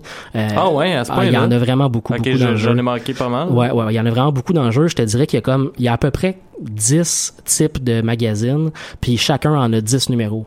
OK. Fait que ça t'en fait vraiment beaucoup. là. J'exagère en disant que chaque building Ouais. en a, mais ça vaut la peine dans chaque building de vérifier toutes gros, les tables partout, là. Ça, ça paye d'être le genre de gars qui essaie Qui de fouiller fouille, n'importe ouais, quoi. Exactement, exactement, exactement. Les compagnons, hyper important. Il y a un build-up sans compagnons parce que euh, il y a un perk qui s'appelle Soul Survivor qui te permet d'être meilleur quand tu as ton chien qui est pas considéré comme un compagnon total, mettons. Euh, puis ce perks là te permet d'être plus fort, 15% plus fort, puis après ça 30% au niveau 2, puis te donne 50 puis après ça 100 points de plus de poids sur toi.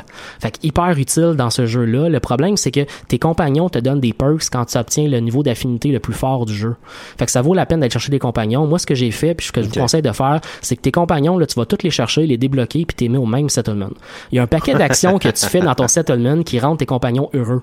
Par exemple, ton compagnon robot du début du jeu, dès que tu modifies une arme sur ton euh, ton workbench qui permet d'améliorer tes armes, il est content. OK. Fait que si tu modifies une arme, même pour le fun, à tous les jours, à chaque fois que tu passes par ton settlement, t'améliores tranquillement ton affinité avec tes, avec tes compagnons. Puis à un moment donné, tu le prends pour une coupe de mission, puis t'as atteint ton, ton, ton truc maximal, puis t'as pogné ton perks de plus. Parce qu'encore une fois, si les perks des magazines sont utiles, les perks des compagnons sont extrêmement ouais. utiles aussi. Et finalement, euh, c'est pas mal, je fais pas mal fait le tour de tout ce qui m'a permis de m'améliorer dans ce jeu-là puis d'évoluer là-dedans. J'ai une suggestion YouTube pour vous autres si ça vous tente d'accompagner Ouais. votre jeu de quelqu'un qui a évolué dans le jeu puis qui m'a aidé moi. Il y a un YouTuber qui s'appelle Manny a True Nerd. Euh, c'est un Britannique qui s'appelle John en fait et euh, il, est, il est non seulement très très très drôle, mais il est extrêmement pédagogique dans son gameplay.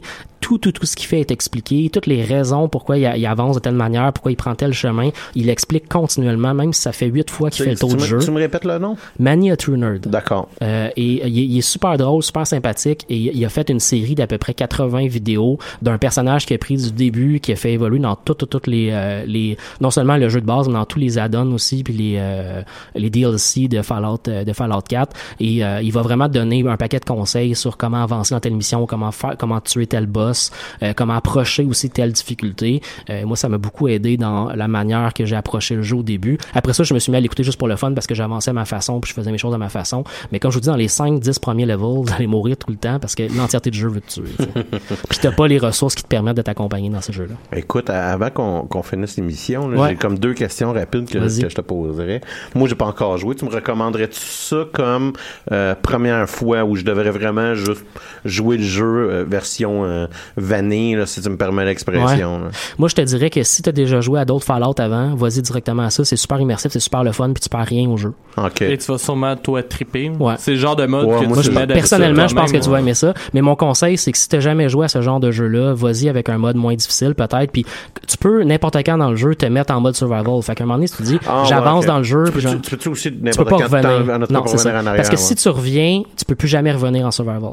Fait Ok. que tu peux revenir en arrière une fois en disant ah non c'est trop dur pour moi je vais pas faire ça mais tu peux tu peux te dire ah je vais essayer le jeu au début je vais voir de quoi ça a l'air puis à un moment donné tu te mets en survival OK. Euh, ceci étant dit l'immersion est plus forte quand tu commences comme ça Puis deuxièmement, euh, moi je suis un gros fan de mode, surtout pour les produits de Bethesda. Je Ouais. trouve que j'ai bien de la misère à jouer un jeu de Bethesda là, que, que sans mode. Ouais. Toi, as-tu joué dans cette version-là? moi je suis full Euh, modé Ouais? Ouais, ouais. J'ai beaucoup des modes d'immersion. J'ai pas beaucoup de modes qui me rendent euh, plus fort ou qui, qui sont des modes Mais ça. Superman. Qu'est-ce que là. tu- qu'est-ce que tu me conseillerais, mettons, là, pour, euh, pour euh, maximiser mon immersion, mettons? Là, Il y a, il y a un Vite, paquet, vite. euh, vite, vite, mais les modes qui améliorent la beauté du jeu nécessairement de Ouais, base, ouais. c'est super le fun, c'est des incontournables. Il y a notamment des modes qui améliorent les tempêtes, euh, parce qu'au début, genre, t'es- Ok, ta pluie, là, ça a l'air juste de la, de la petite pluie euh, mouillasse, c'est tranquille. Uh-huh. Mais là, j'en ai eu une, justement, la semaine passée dans mon jeu, je voyais rien devant moi à un mètre, là, tu sais. Ok. Fait- Puis quand t'es en Ah, pleine nuit, en pleine pluie, c'est super le fun. Fait je te dirais ces modes-là, hyper utiles. Ok. T'as quelques petits modes aussi le fun pour avoir des armes différentes, uniques. euh, Ça peut être super cool des fois d'avoir un gros, euh, c'est ça.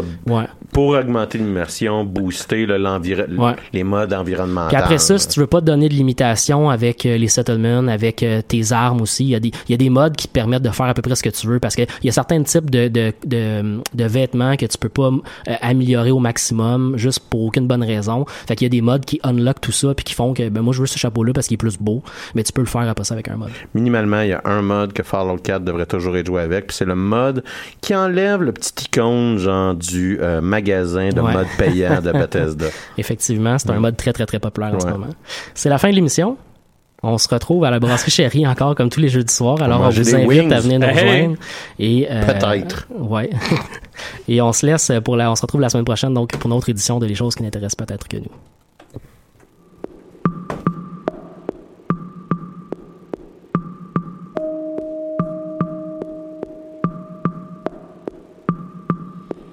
You said.